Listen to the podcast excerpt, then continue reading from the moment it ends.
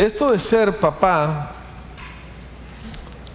no es enchila otra, como se dice popularmente. Y le voy a decir por qué y luego voy a tratar de explorar, aunque sea una pequeña dimensión de lo que significa este día, ¿sí? de la razón por la cual lo estamos nosotros celebrando.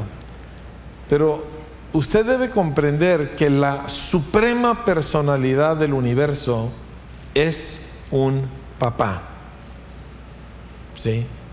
Cuando Jesús vino al mundo, Él vino para mostrarnos al Padre. De hecho, uno de sus discípulos le dijo, Señor, muéstranos al Padre. Y con eso tenemos, dice, tanto tiempo estoy entre ustedes y no, no te has dado cuenta. El que me ha visto a mí, ha visto al Padre. La escritura dice, a Dios Padre nadie lo ha visto jamás, pero el Hijo unigénito que está en el seno del Padre, Él lo ha dado a conocer. Así que la persona suprema, la fuente de todas las cosas, el que hizo todo y sostiene todo y gobierna todo, es un padre, es un papá. Y eso es algo revolucionario, porque la mayoría de la gente vivimos sintiendo o temiendo que somos huérfanos en el mundo que de alguna manera si yo no me defiendo, si yo no me rasgo con mis propias uñas, si yo no doy, este, si yo no abro camino, entonces yo estoy perdido. Y no es cierto. El mundo, el universo, no es un lugar vacío, oscuro y malo, porque fue hecho por alguien que es absolutamente bueno. Dices entonces, ¿por qué hay tantas cosas malas?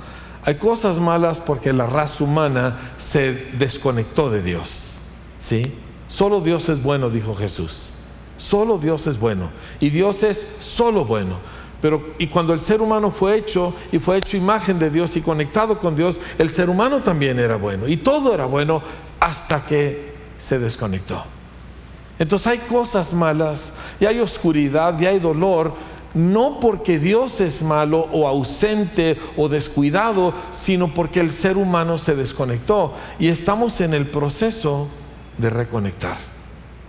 Y no hay ah, otra forma de nosotros entrar en la, en la verdadera vida a menos que nosotros nos conectemos con el Señor. Pero el asunto es entonces que el Dios que hizo todas las cosas, no solamente es bueno en el sentido de que cumple las leyes morales, es, es más que esa bondad. Mire, cuando yo era joven, la idea que yo tenía de Dios es que Dios era muy recto, muy moral, nunca hacía ninguna cosa inmoral o descarada o, o sucia, etcétera, pero era odioso, como esa gente que nunca hace nada malo y no lo soportas. ¿Sí conoce gente así? Que son súper, súper, según ellos, rectos y, derechos y súper religiosos, pero nadie los tolera porque son engreídos y altivos. Y esa era más o menos la idea que yo tenía, que Dios efectivamente no tenía tachas morales, pero no era alguien atractivo para querérsele uno acercar. Y luego descubrí la verdad. Y la noche que descubrí que Dios no era así, esa noche me convertí al Señor.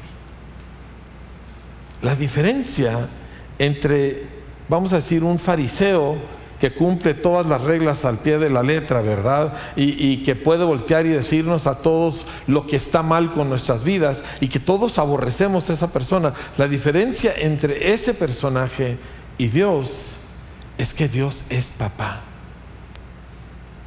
Y un papá es un adulto a tu favor. Un verdadero papá. Ahora yo sé que en el mundo en que vivimos hay muchos hombres que engendramos hijos físicamente, pero nunca llegamos realmente a ser papás.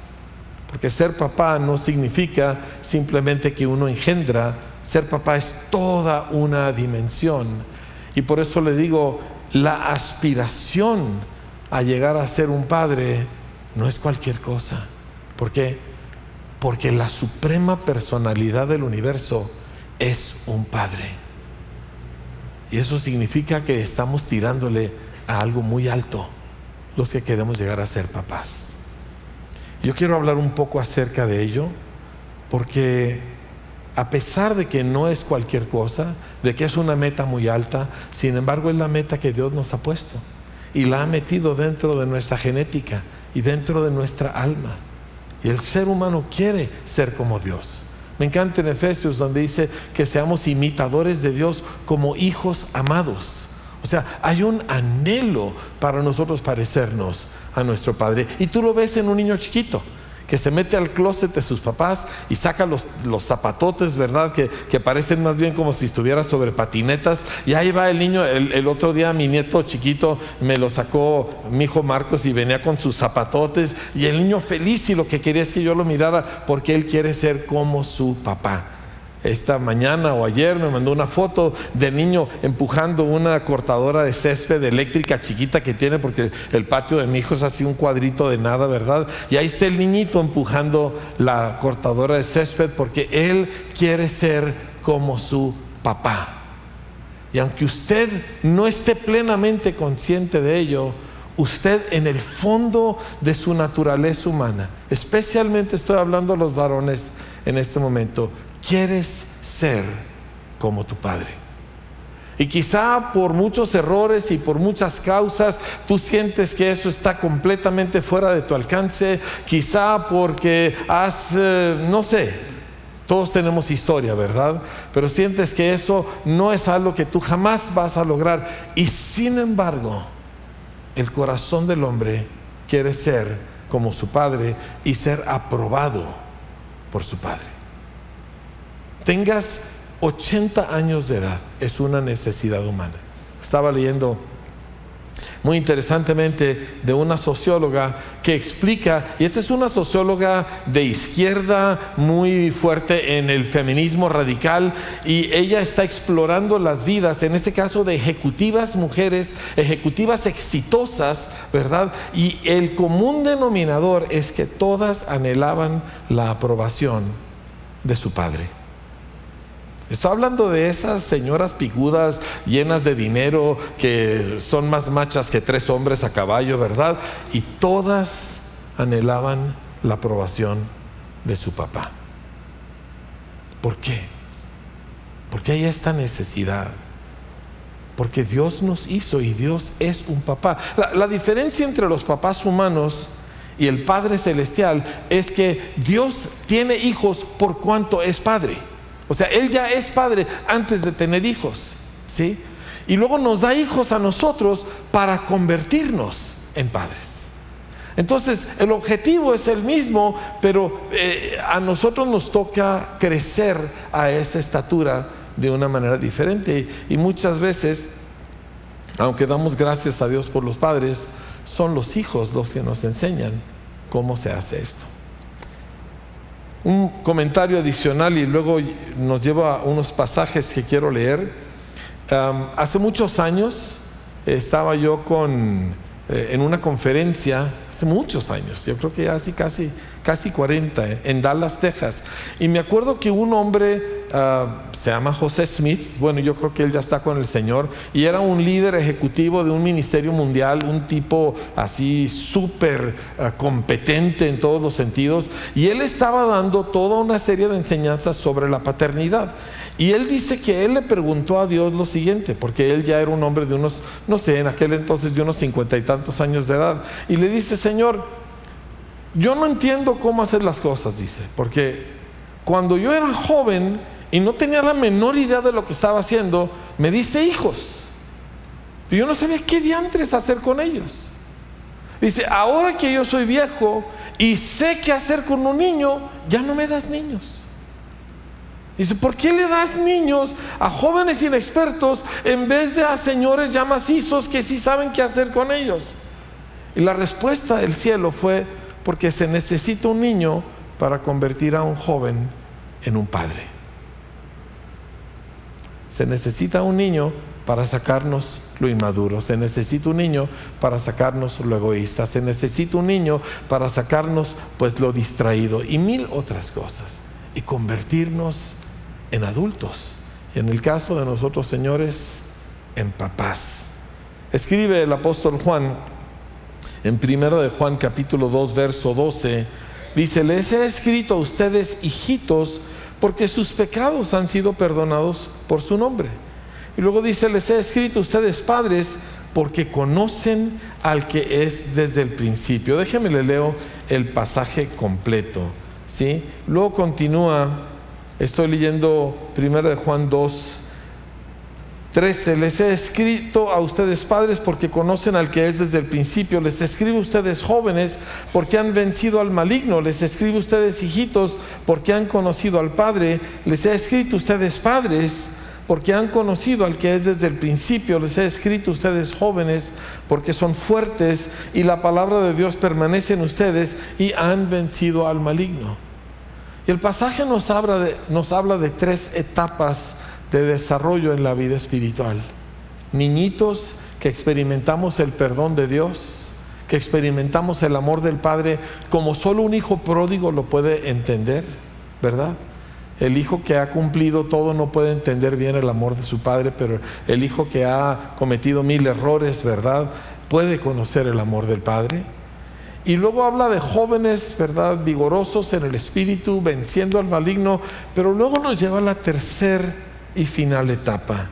Y es que nosotros lleguemos a ser padres porque conocemos al que es desde el principio, porque Él es un padre desde el principio.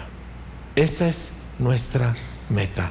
Hombres y mujeres, esa es nuestra meta. Pero en un sentido muy especial, el varón necesita enfocarse a esta tarea y a este desarrollo. ¿Cómo voy a irme de ser un bebé espiritual a verdaderamente conocer al que es desde el principio para ser como Él? Porque uno se empieza a parecer a aquel a quien está mirando. Bueno, quiero empezar una, una parte de este estudio leyendo algunas cosas acerca de cómo es este Dios y Padre. Y, por cierto, la frase el Dios y Padre está en toda la Biblia, ¿sí? En el mismo versículo las palabras Dios y Padre ocurren como ciento treinta y tantas veces. ¿Por qué? Porque así es Dios. De hecho, cuando se nos anuncia la venida de Jesús, dice que uno de sus nombres será Padre Eterno. ¿Sí? Por eso Él le pudo decir a sus discípulos, el que me ha visto a mí, ha visto al Padre. Pero les quiero leer de Efesios capítulo 1 y me encanta cómo empieza esta extraordinaria epístola. Voy a leer desde el verso versículo 3. Desde el verso número 3 dice, bendito sea el Dios y Padre. Diga conmigo Dios y Padre. Ahora, hay mucha gente que cree en Dios, pero no tiene la menor idea de Padre.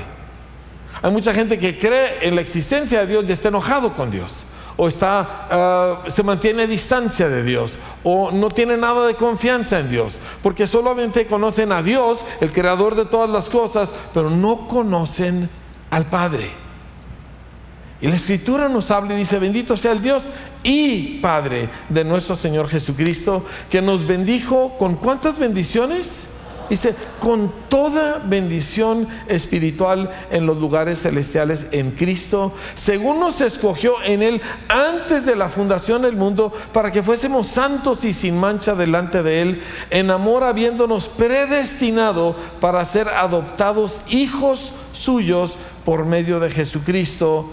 Y luego me encanta lo que dice, según el puro afecto de su voluntad no por obligación, no porque Dios tenía que, bueno, pues vamos a rescatar a estos pobres humanos que no hayan la puerta, ¿verdad? Este, no dice, según el puro afecto de su voluntad para alabanza de la gloria de su gracia, con la cual nos hizo aceptos en el amado y continúa y continúa, pero no quiero adelantarme.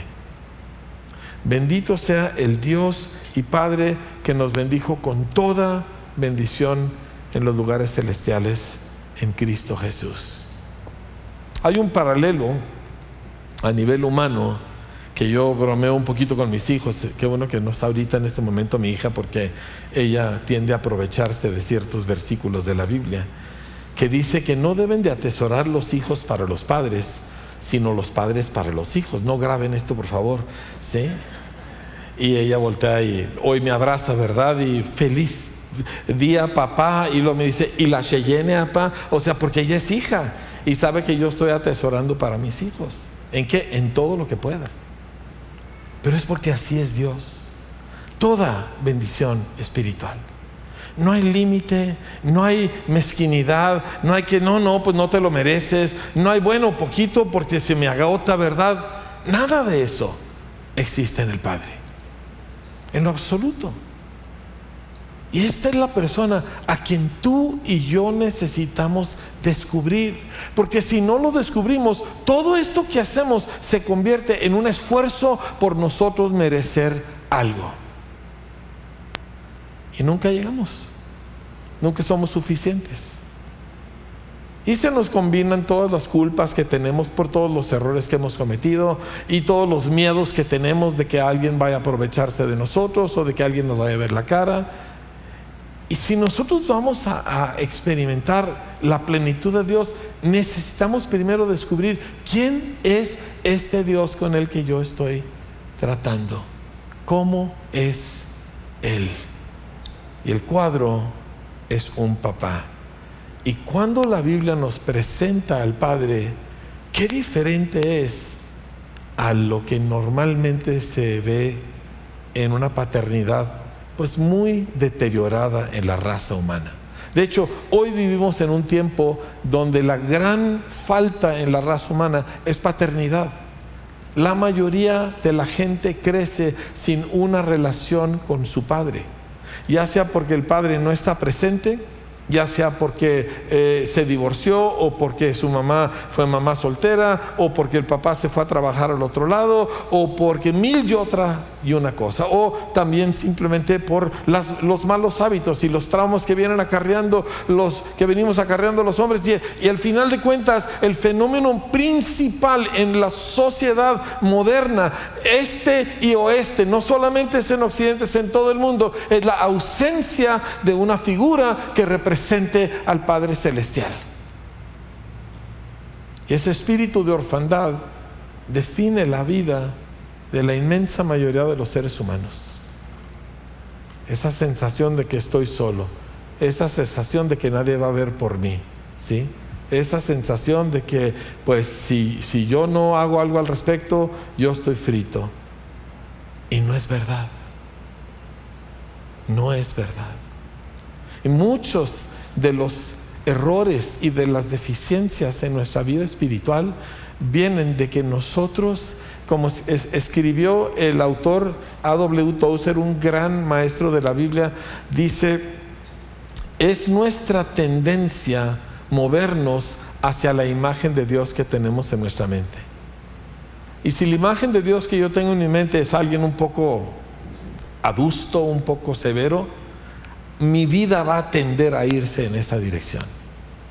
Y si la imagen de Dios que yo tengo es de un padre descuidado, ausente, está al otro lado del universo, está muy ocupado con otras cosas, hacia eso va a tender a moverse mi vida. De hecho, un autor dice, la cosa más importante que hay en ti es lo que tú piensas cuando piensas en Dios. ¿Qué viene a tu mente cuando piensas en Dios?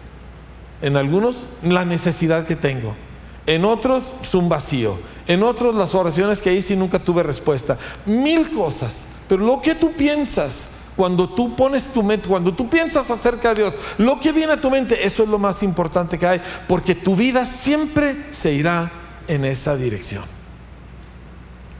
Entonces, con razón Jesús constantemente le estaba enseñando a la gente, miren cómo es el Padre.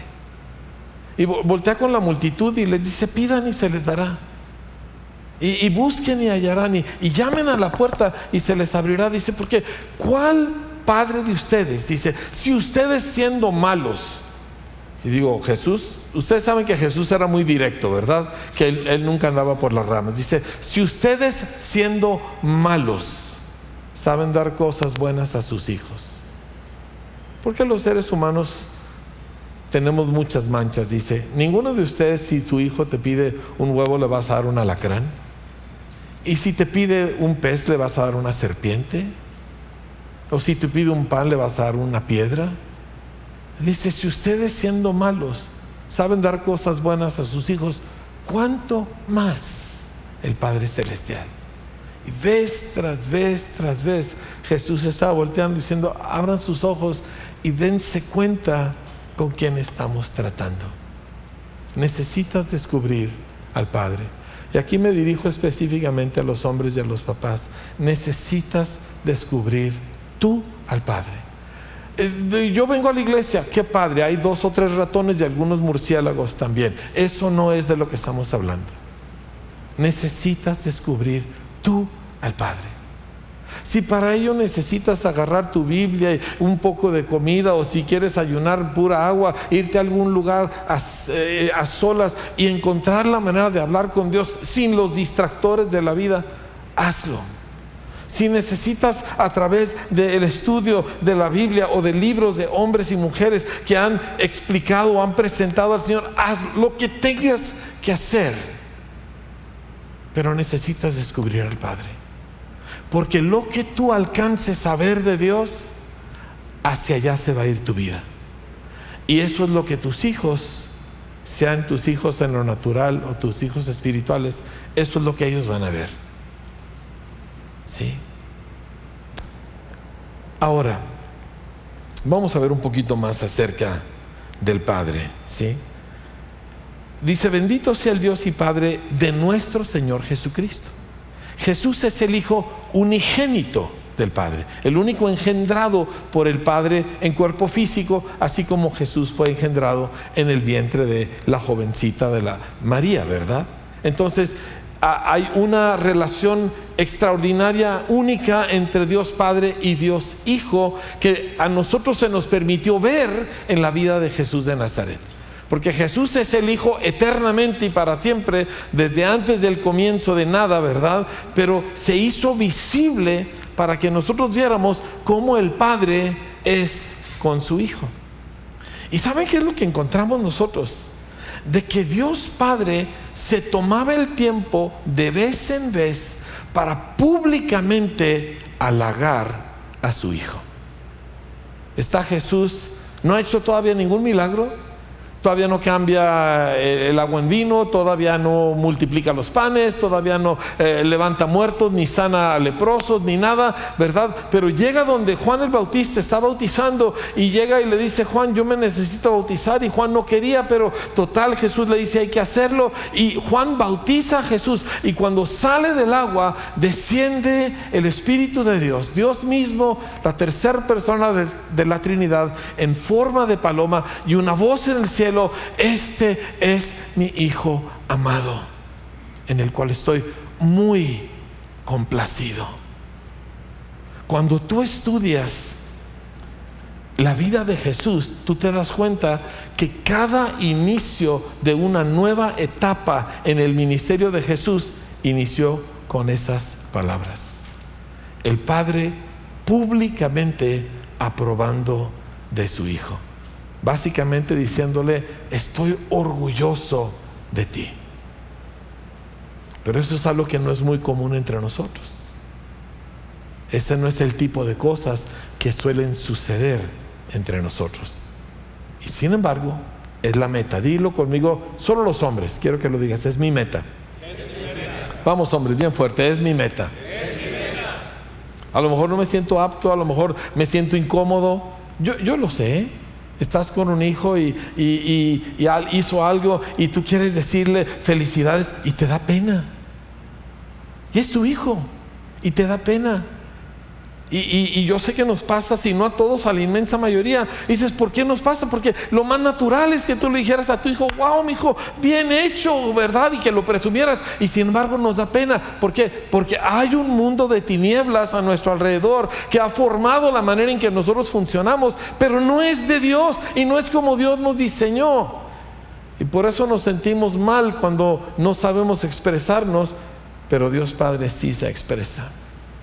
¿Sí? Abiertamente, delante de la multitud. Miles de personas, ¿verdad? Este es mi hijo amado, óiganlo a él. Una y otra vez el Padre le expresa su aprobación a su hijo. Nosotros batallamos un poquito más. A lo mejor vamos y le damos una palmadita así, ¿verdad? Pero agarrar a tu hijo, mirarlo a los ojos y decirle, ¿cómo me siento orgulloso de ti? ¡oh! se nos hace imposible y sin embargo así es Dios.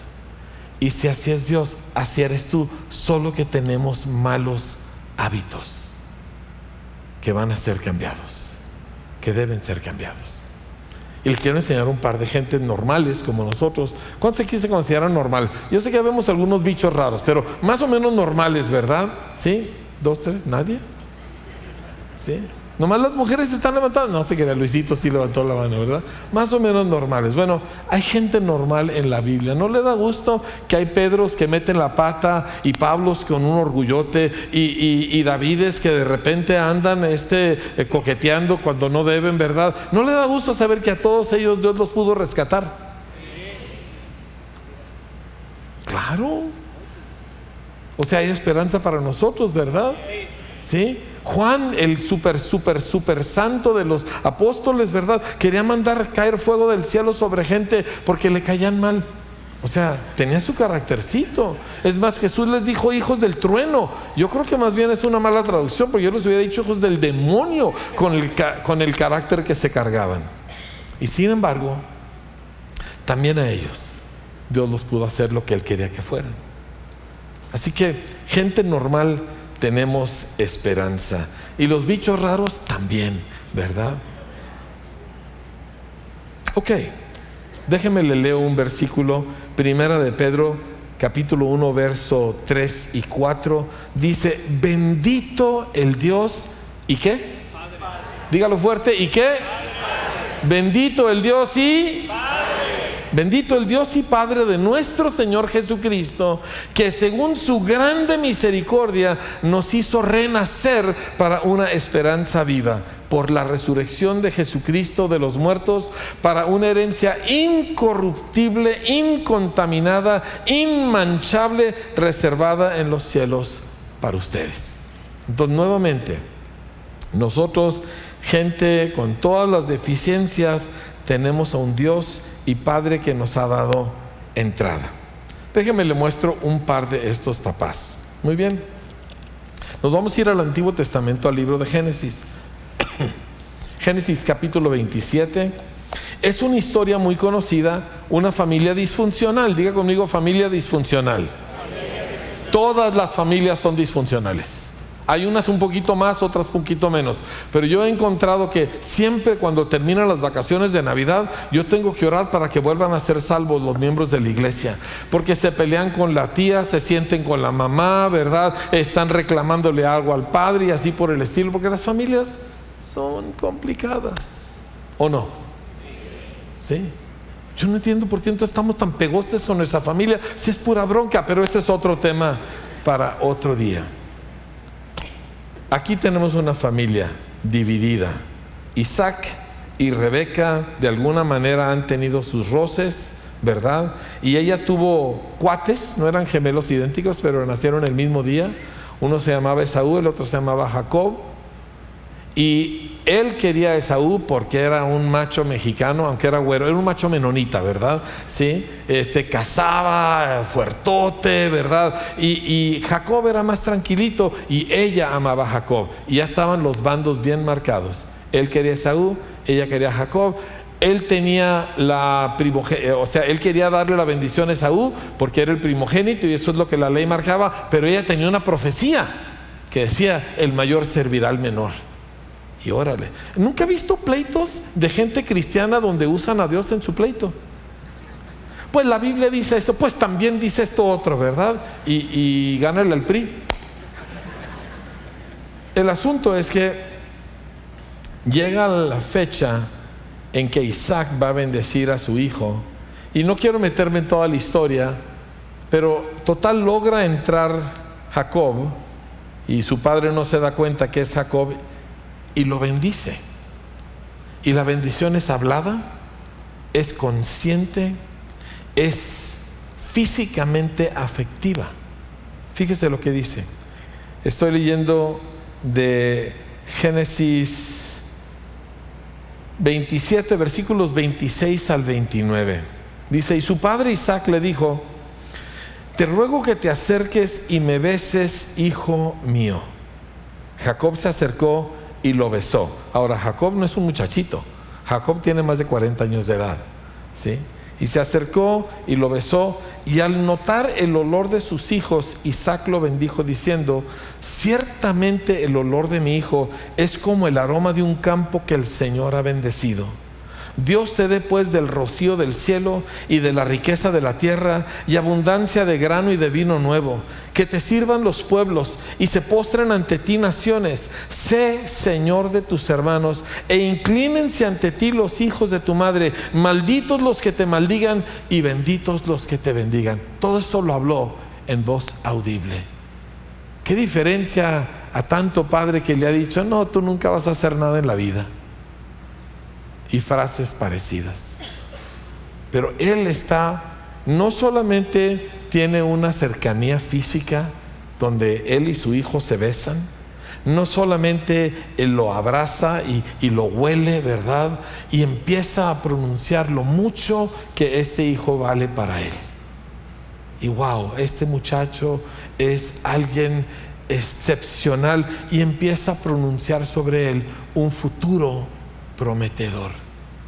No estamos hablando de solamente tú eres lo máximo y tú vas a ser presidente y cosas irreales. No, las bendiciones tienen que ver con la clase de vida que ellos viven, ¿verdad?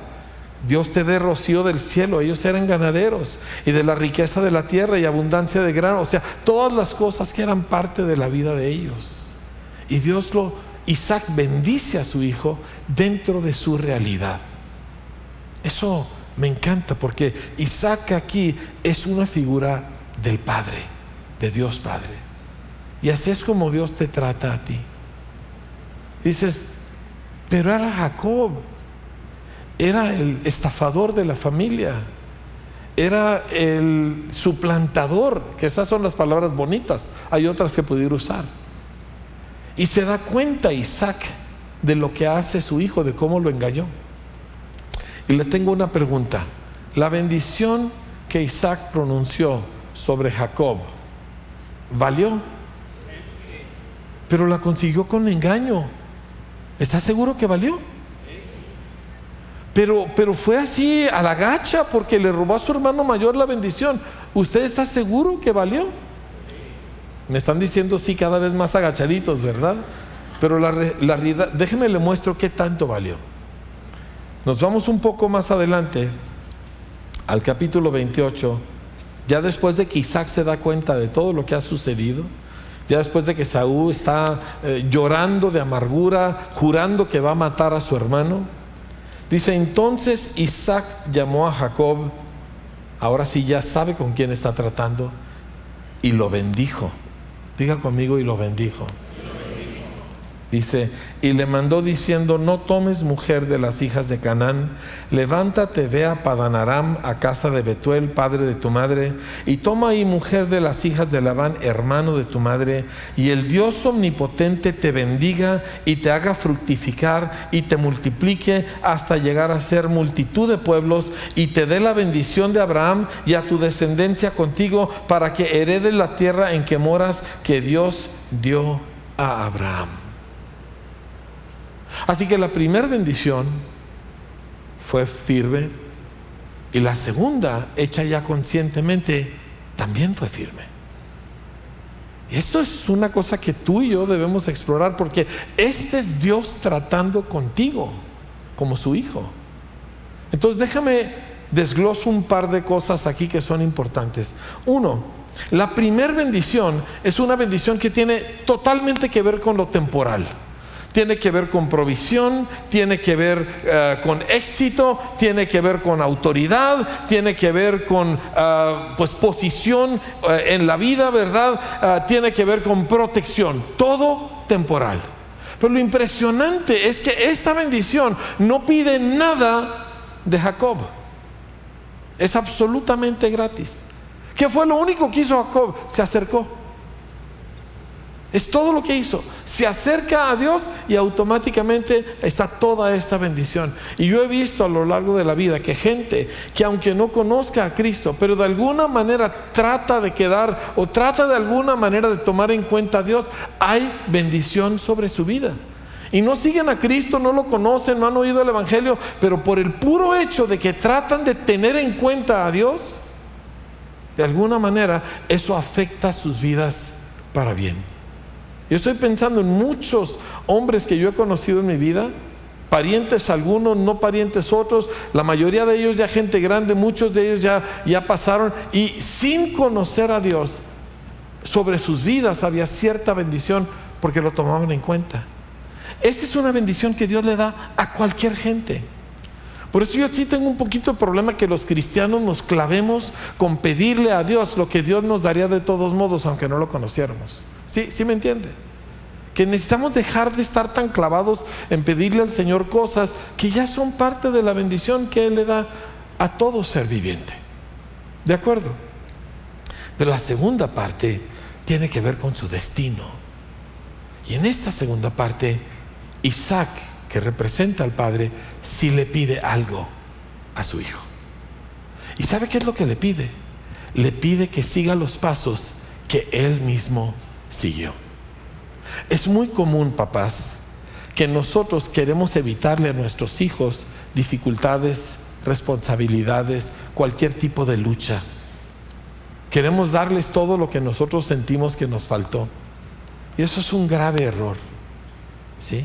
¿Por qué? Porque también ellos necesitan el proceso. Y cuando Isaac se da cuenta de lo que ha pasado y, medita y capta, le dice a Jacob, dice, quiero que tú vayas y busques esposa de donde a mí me trajeron esposa. Quiero que sigas mis mismos pasos, quiero que sigas mi mismo camino. ¿Te va a costar? Sí, te va a costar.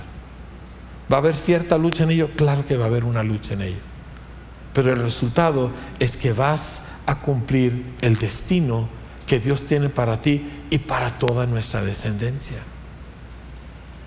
Nosotros, padres, necesitamos entender que los propósitos de Dios con nosotros no están principalmente en que no me falte qué comer y que no me falte para pagar la letra de la casa, sino que están en el cumplimiento del destino de Dios en tu vida y a través de tu vida en la vida de tus hijos.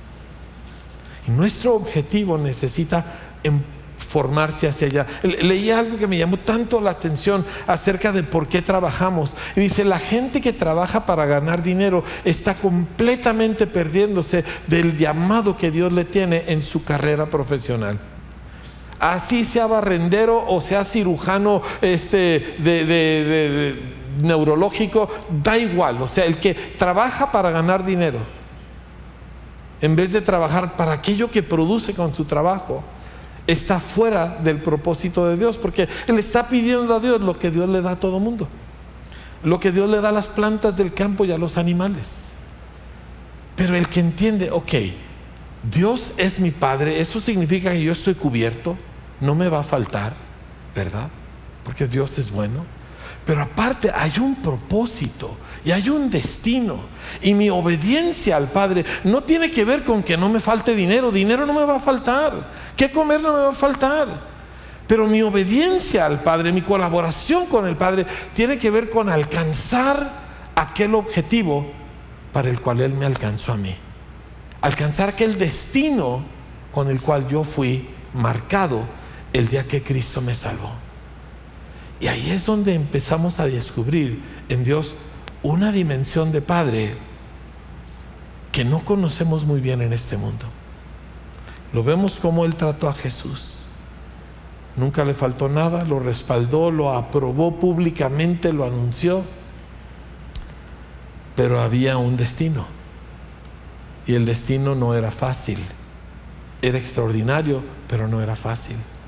Y el Padre llevó a Jesús a través de este destino. Y en la última noche, antes de perecer, Jesús le pide a sus discípulos, acompáñenme en oración, pero ninguno pudo.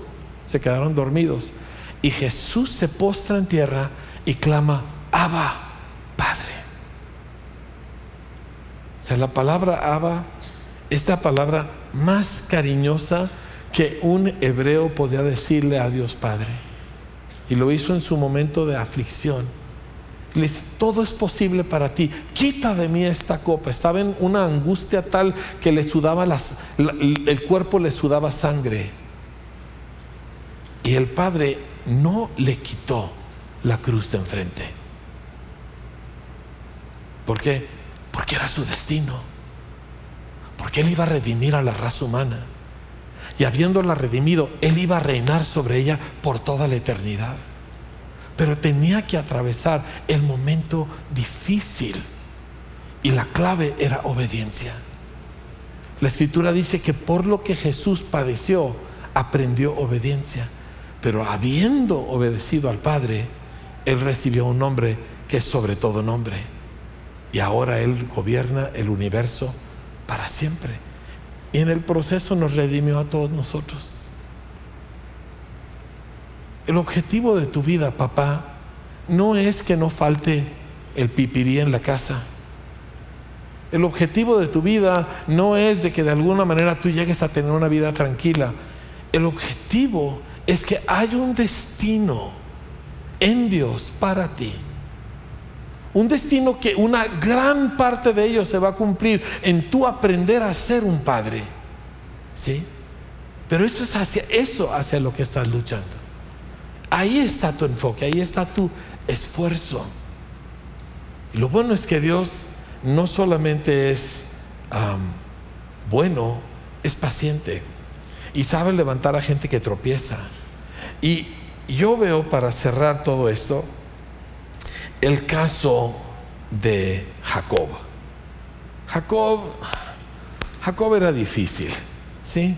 ¿Alguien tiene algún conocido Jacobito por ahí, verdad? Esa gente que siempre se anda metiendo en líos y no sabe decir las cosas derechas, ¿verdad? Y, ah, siempre son problemáticos, ¿verdad? Y así era Jacob.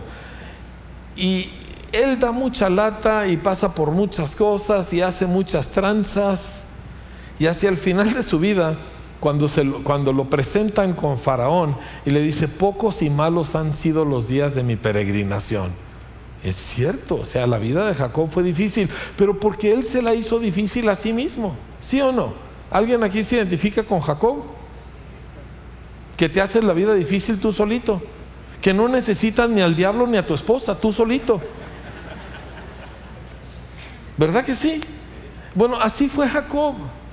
Y constantemente estaba cometiendo errores fatales.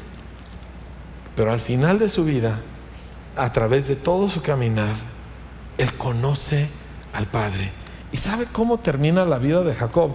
Lo puede leer usted después porque es un pasaje largo. En, Génesis 49, todo el capítulo está dedicado a Jacob bendiciendo a sus hijos de una manera tan pública que está registrado por escrito. Y Jacob termina marcando el futuro y el destino de toda su descendencia. Llegó a ser padre. Se tardó. ¿Sí? Hay algunos que aprendieron más pronto. Él se tardó. Él andaba rondando en los 130 años cuando finalmente ya captó cómo era esto. Pero sí llegó. Voltea con tu vecino y dile sí llegó. Y eso es lo que quiero que oremos en este Día del Padre. Porque como dijo mi esposa, no hay paternidad perfecta y, lejos de ella.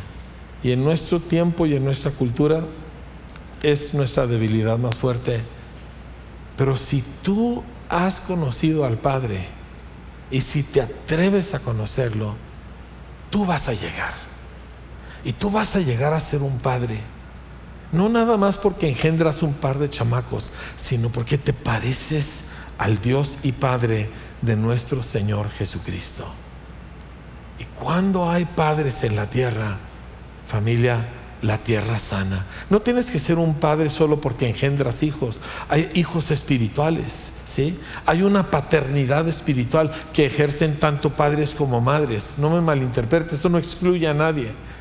Pero si tú llegas a ser un padre, y estoy aquí dirigiendo a los hombres en particular, en, el Señor y en tu papel como hombre en este mundo físico, hay algo tan extraordinario que sucede. Es tanto el derramamiento de bendición a tu alrededor si tú abrazas eso como el objetivo de tu vida. Yo quiero ser un papá, verdaderamente, así como Dios es papá. Yo quiero aprender a criar hijos así como Dios cría hijos.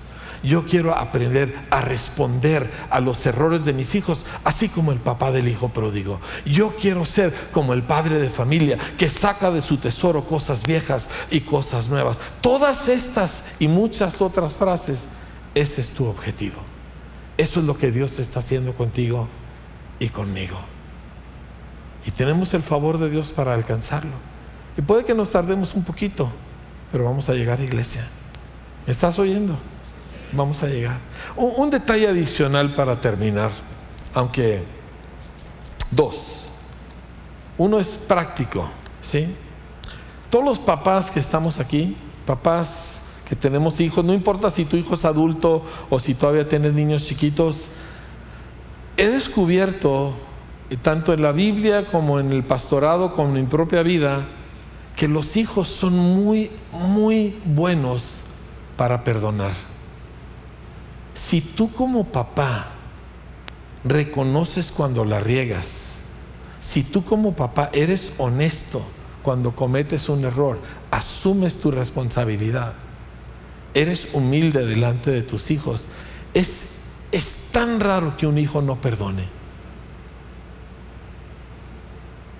O sea que hay un favor de parte de Dios para hacer de nosotros verdaderos padres que aún se manifiesta en nuestros hijos porque es difícil que un hijo no perdone si un papá es humilde y honesto acerca de los errores que comete. Así que un pequeño consejo, papás, mira, la realidad es que la vas a regar, porque todos la regamos, ¿sí? Pero tus hijos no están esperando que seas perfecto, pero sí que digas, hijo, la regué, perdóname, te puse un mal ejemplo ¿Cómo puedo compensarte lo que hice? Así con frases tan sencillas como eso, y es difícil que tu hijo no te perdone. A mí me gustaría que eso fuera parte de tu forma de operar. Mamás también de pasadita, esto igual va para ustedes, ¿sí? No crean que nada más el papá le toca, pero pero si nosotros nos atrevemos a hacer de esta manera, le vamos a evitar a nuestros hijos amarguras innecesarias. Porque los hijos no perdonan, porque los padres nunca voltearon a pedir perdón. Los hijos no perdonan porque nunca el papá reconoció que él es el que estaba mal. El día que lo hace, hay una gracia impresionante para los hijos perdonar. ¿Sí? Última cosa. Reuniendo Jesús a sus discípulos, le estoy leyendo del libro de los Hechos, al mero principio del libro de los Hechos. Reuniendo Jesús a sus discípulos, versículo 4, capítulo 1, verso 4, dice, y estando juntos, les mandó que no se fueran de Jerusalén, sino que esperasen la promesa del Padre. No dice una promesa, dice la promesa. Dice, porque ustedes oyeron de mí, Juan ciertamente bautizó con agua, pero ustedes serán sumergidos con el Espíritu Santo dentro de no muchos días.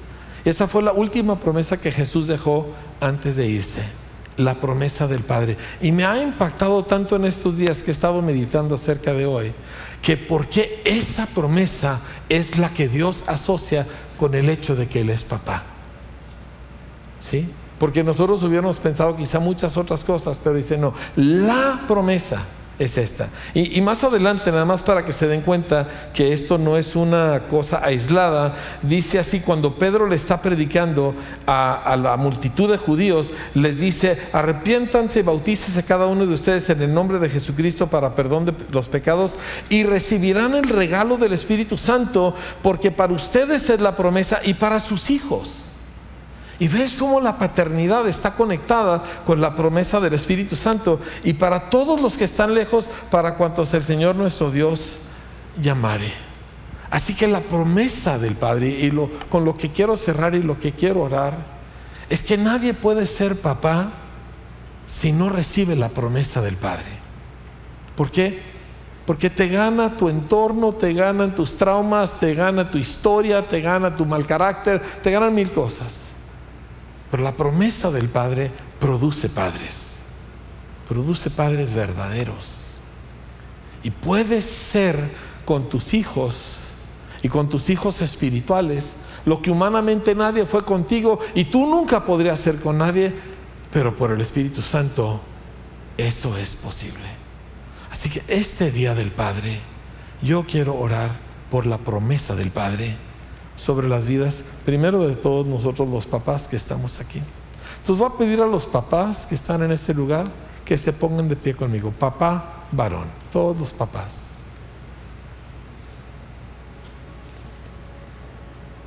El estándar es alto. Vaya, habemos un montón el estándar que Dios nos ha puesto es muy elevado. No es cualquier cosa. No es, ah, bueno, yo, yo trabajo y yo no tomo y, yo ya dejé mis vicios, ¿verdad? Y, y, no soy adúltero y ya. No, no, no, no, no. Esa no es la meta. La meta es ser como Dios Padre es.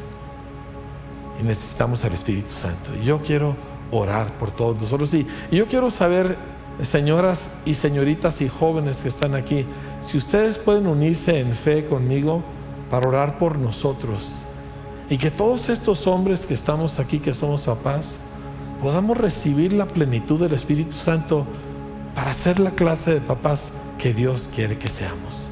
¿Pueden orar conmigo, señoras? ¿Sí? ¿Pueden orar con fe? No, pero háganmelo saber como que de veras van a entrarle.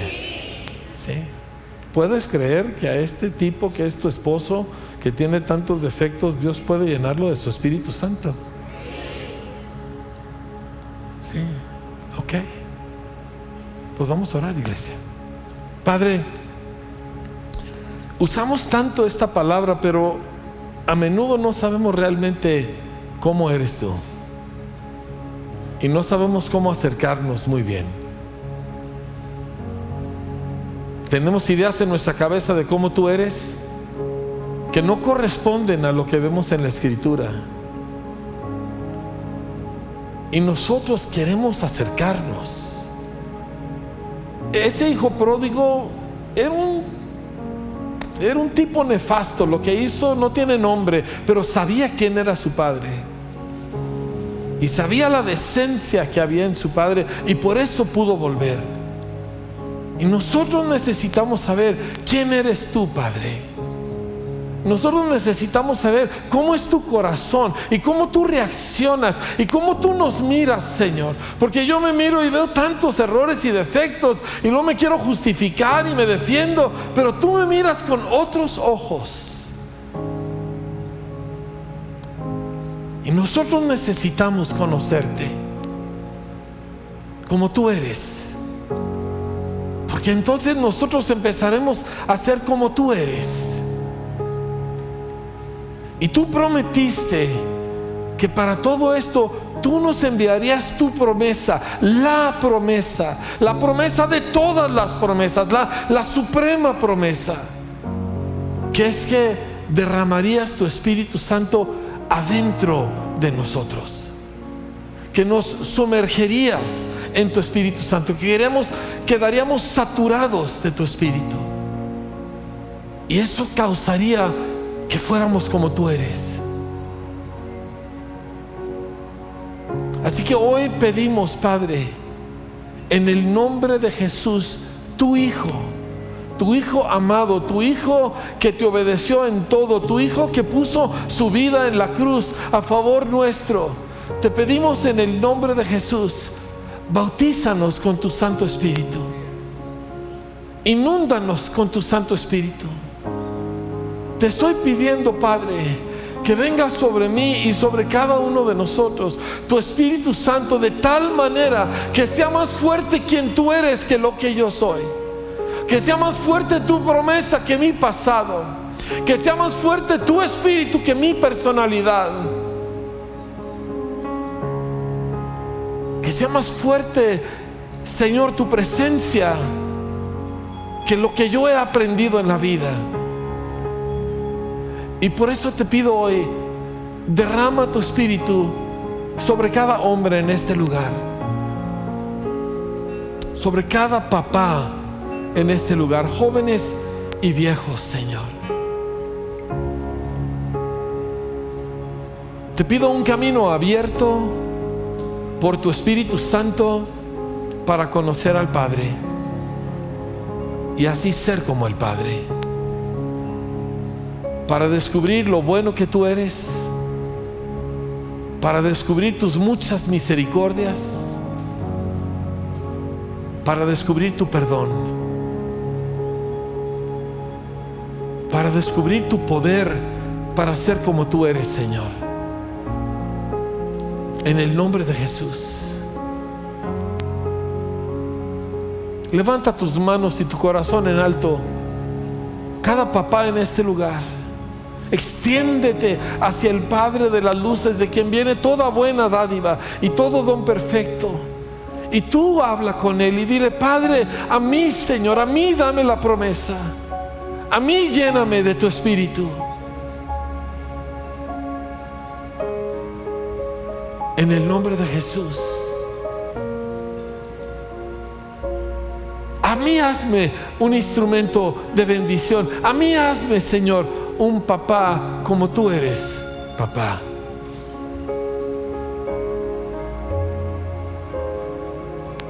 No te lo pido, Señor, porque lo merezco. Qué bueno que esta no es la base. Te lo pido en el nombre de Jesús, que sí lo merece.